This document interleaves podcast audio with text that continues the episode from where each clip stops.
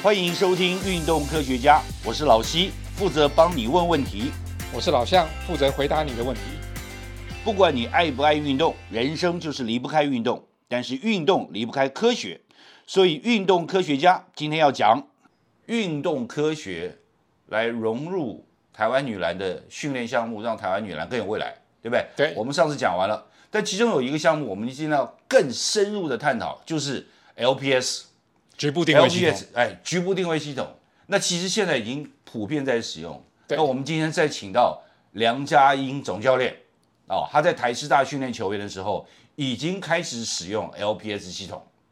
那其实像我们最近在在训练的学生，也发现有些学生他其实是非常聪明的，他会知道用他自己的那个动作怎么去很有效率的去我达到想这是目的。台湾跟像譬如说美国、欧洲啊，很大的差异。因为美国、欧洲比较个人主义国家，非常讲究你，这你你的球嘛，对你要自己练，不能全部靠学校帮你练，不能靠教练。那台湾呢？如果说教练放任像美国的方式的话，那球员就不练了。他没有教练，他就是不练球了。而且他这个惯性不能怪他，因为他可能从从小国中就已对经就已经对养成这种要有教练带的，因为家里面也是你妈妈爸爸叫你做什么事你才做，如果妈爸爸妈妈不管的话，他什么事也不管。对，所以这种东西就是是是是好还是不好呢？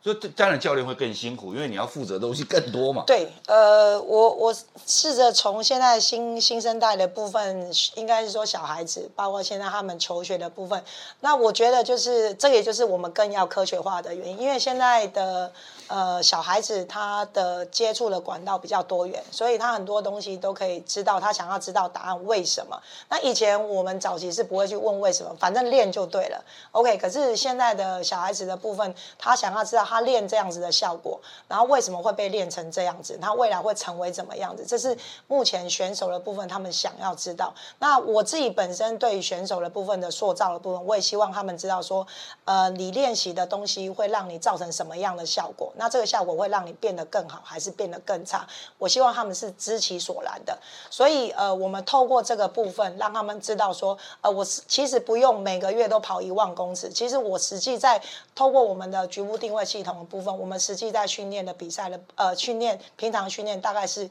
四千五到六千公尺的跑动的距离。那以目前女篮的部分，就我们自己学校这一年来的监控，高强负荷的大概 loading 会是在一千五到两千五之间的一个一个 loading 的部分。那这个就是代表你是在百分之八十以上的一个心跳率的在强行运作的一个情况。那这个东西就不是长时间的，呃，四十分钟都是一样，它是短时间的，比如说一分半到两分钟之间的部分会有这样子的情况。可是这个是跟我们篮球的运动呢是符合的，而不是短短的冲对刺多嘛。对，因为呃，我们透过这个定位系统的部分，我们也了解到说，我们在整场比赛部分不是一直在跑步的，不是一直在快速的冲刺或干嘛。其实快跑跟冲刺的部分这两个部分只占了百分之三十到三十五。男生的部分，国外的文献也有研究过这样子的。其实真正快跑跟冲刺的部分，大概花大概百分之三十到三十五的比例。那其他部分都在走路跟慢跑了。所以我们在这个训练上还要这样一直跑，一直盲目的跑嘛，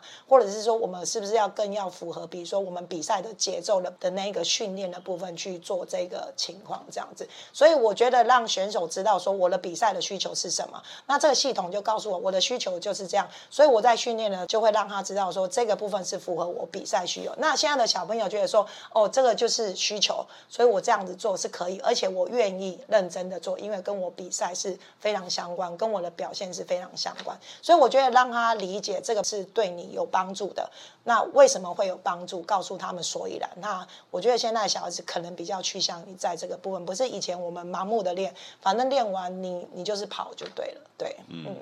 可是我们有一个印象哦，就以前有一个陈腔滥调来形容女篮，就叫快很准。对，她的移动速度非常快，然后最重要的是她很准，尤其在外线的部分。可是我们现在看到女篮受到很多男篮的影响，很喜欢切入啊，然后上篮，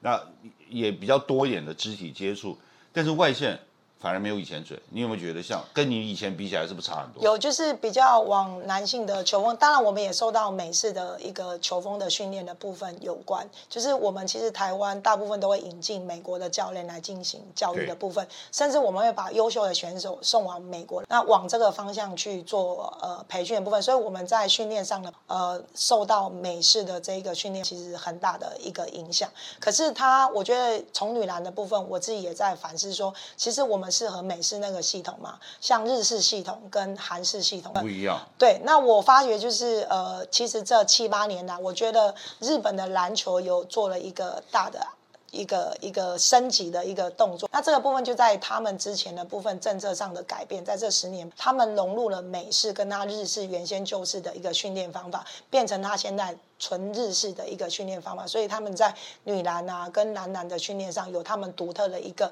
个人训练方法、团队训练的方法存在。那我也发现他们有很多科学的介入，比如我举我们在二零一三年我们在深圳在比赛的时候，不是我们这个项目是在排球部分，他们就用 GPS 去定位选手的一个呃攻守的一个布阵的，那是在上面，因为呃比赛队伍他是同意可以做这一个摄影，所以他们可以及时。用这个收集下来的禽兽传给下面的一个教练。告诉他们目前的布阵大概是怎么样子。那当然啦，这个部分必须要及时，就有点及时回馈给他们。那我发现他们很早就在用科学化的东西接入。讲的已经十年前的事情。对，那我最早真正接触到的一些科学，当然我们有一些运科的背景，就是刚才老向有提到说，我们这一辈新的教练呢，我们应该大家都大学硕士、博士，所以我们在这个呃训练的一个 knowledge 其实有很已经建立的非常好。可是真正在实际操作。我们是呃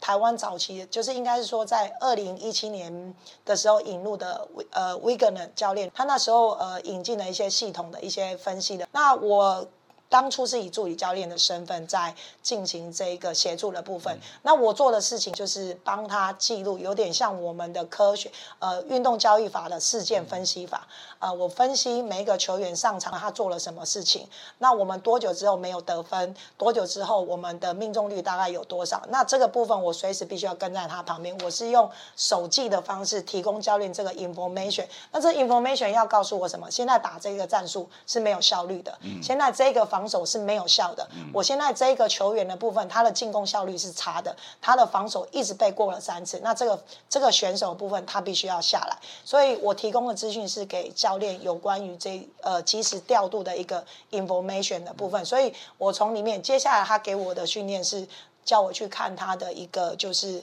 呃分析系统。那他们早期进价，因为他有当那个。帮那个就是 Michael Sophie，他有帮他合一起合作开发了有关于这个篮球战术分析的软体的部分，所以他可以免费拿到这个，他可以收集到美国现在各大洲的职业联盟的比赛，随时可以传输回来到他的系统，所以我就觉得说，哇，太棒了！如果这个这些部分对于禽收来讲，对于我们教练来讲是一件幸福的事情，所以我从那时候开始建立说，如果我们有知道这样子，我可以知道对手的特色是什么，那我就可以缩短很多我。训练不必要的一些没有效率的训练或盲目的训练，这样子对，嗯。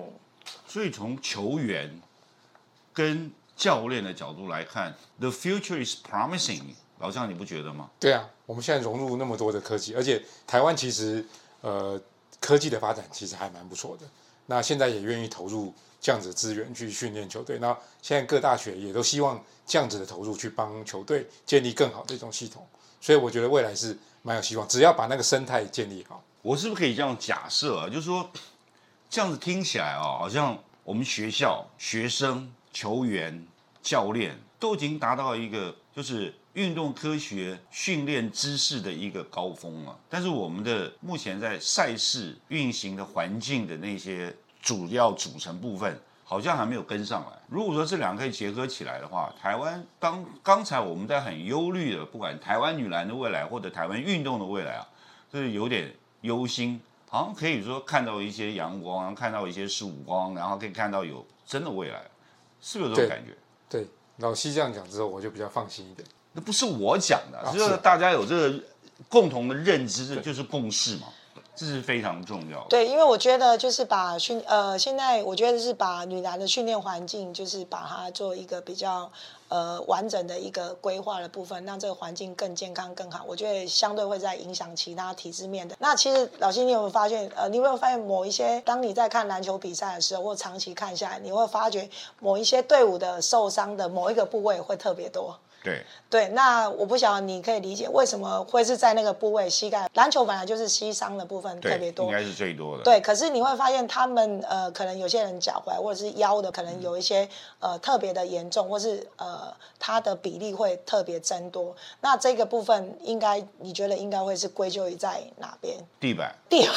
，OK，呃，这个部分就是从文献来讲是归咎于就是教练的训练方法，对，就是他的训练的方式，然后包括他的处方的部分，那你就会看看出他选手受伤的几率是朝哪一个部分在发展的情况。那我觉得从这个资讯可以来告诉我们。包括这个局部定位系统，我们也可以去监控它的疲劳的程度的，部分其实。运动医学也是运动科学的一部分。对对对，它可以监控我们疲劳的状态部分。那其实我们也有经过，就是我们呃去年一整年这样子下来，我们每周的训练部分，其实最疲劳就是最后一天的部分。然后其实你会发觉，就是因为我们我目前的训练部分是午餐，就是练五次的休息半天这样的训练方式，意思就是让选手有足够的时间去做修复跟恢复的动作。所以我在训练上，第一个避免到呃受伤的一个几率，再就是对于他心理上的部分，他来讲，他也动机上会比较强一点的部分。所以我发现就是透透过这个局部系统，我们每次